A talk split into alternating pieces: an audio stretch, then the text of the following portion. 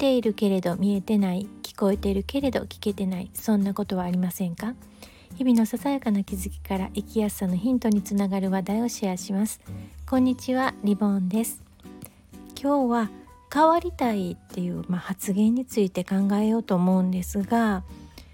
自分自身が変わりたいっていう時とかまあそういうのを誰かから聞いたっていうことはないですか？あのこの発言ねどういうイメージがあるかなと思うんですけど例えばね変わるって、まあ、生まれ変わるっていう、まあ、言い方もありますけれどもなんか変わるってフレッシュになるとかなんかそのために努力するとかねなんかこう前向きなイメージを持つこともあると思うんですが私はちょっとこの表現ってくせ者だなって思うことがあります。っていうのはまあご相談を受ける中でね私変わりたいんです。っておっしゃったりだとかカウンセリングを受けると変わりますか？って問い合わせをいただいたりってそんなことがあるんですね。で変わりたいっておっしゃる時にじゃあどんな風に変わりたいんですか？って言ったら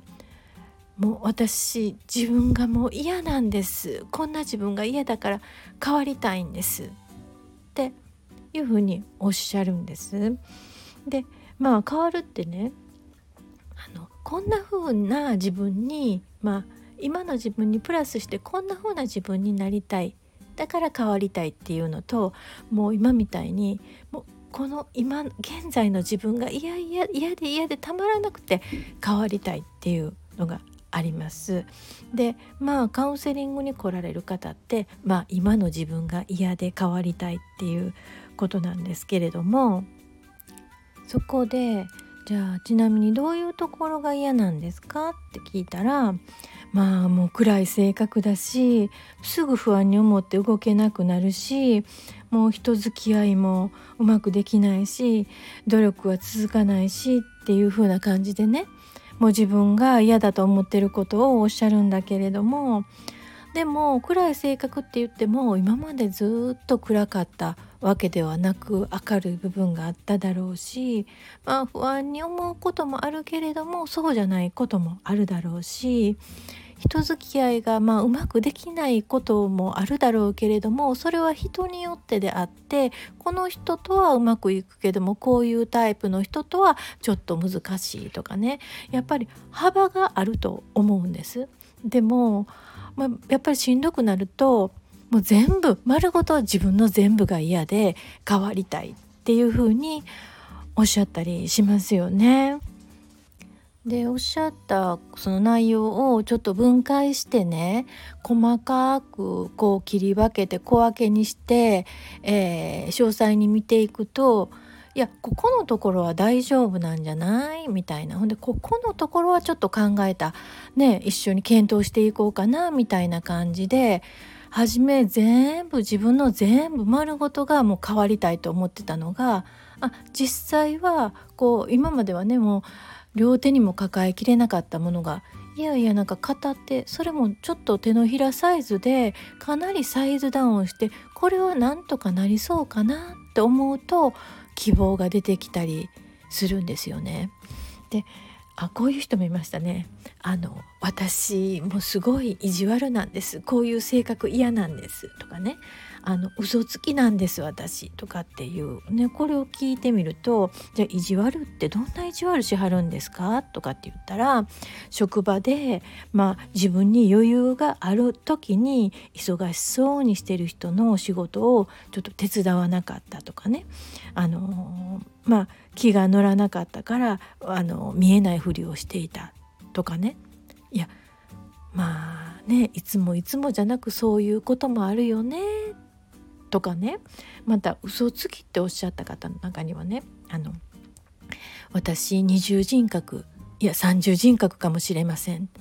あのお家の中ではジャージでダラーっとしてるのに外に出ていく時はねちょっとシャキッとまあまあかっこいい格好していくんです。もう中と外が全然違うんです。喋り方もねとかってまあおっしゃる方も聞いたことあるんですけどもう私は心の中でいや私だったらもう50人格かしらっていうぐらいね、まあ、まあその時はあの、まあ、人によって対応変わりますよって。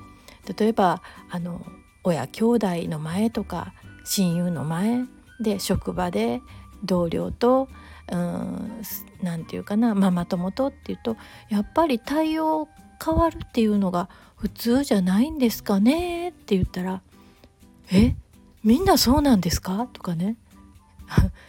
あの一つの何て言うかな姿勢体勢でずっとみんなが一緒っていうことはその方が珍しいと思うんですけどねとか言ったら「えそうなんですか?」とか言ってねでなので実はなんか変わりたいっていう中身っていうのがちょっと実は曖昧だったりあやふやだったり本当に変わらなくてもよかったりすることもあるなってあのお聞きしてて思うんですね。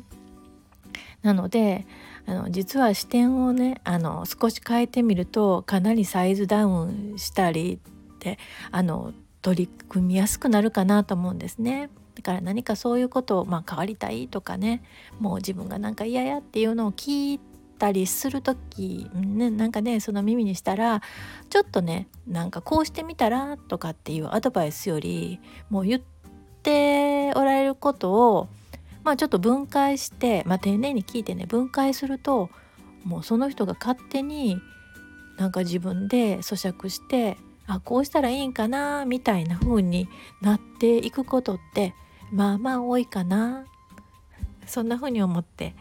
シェアしました。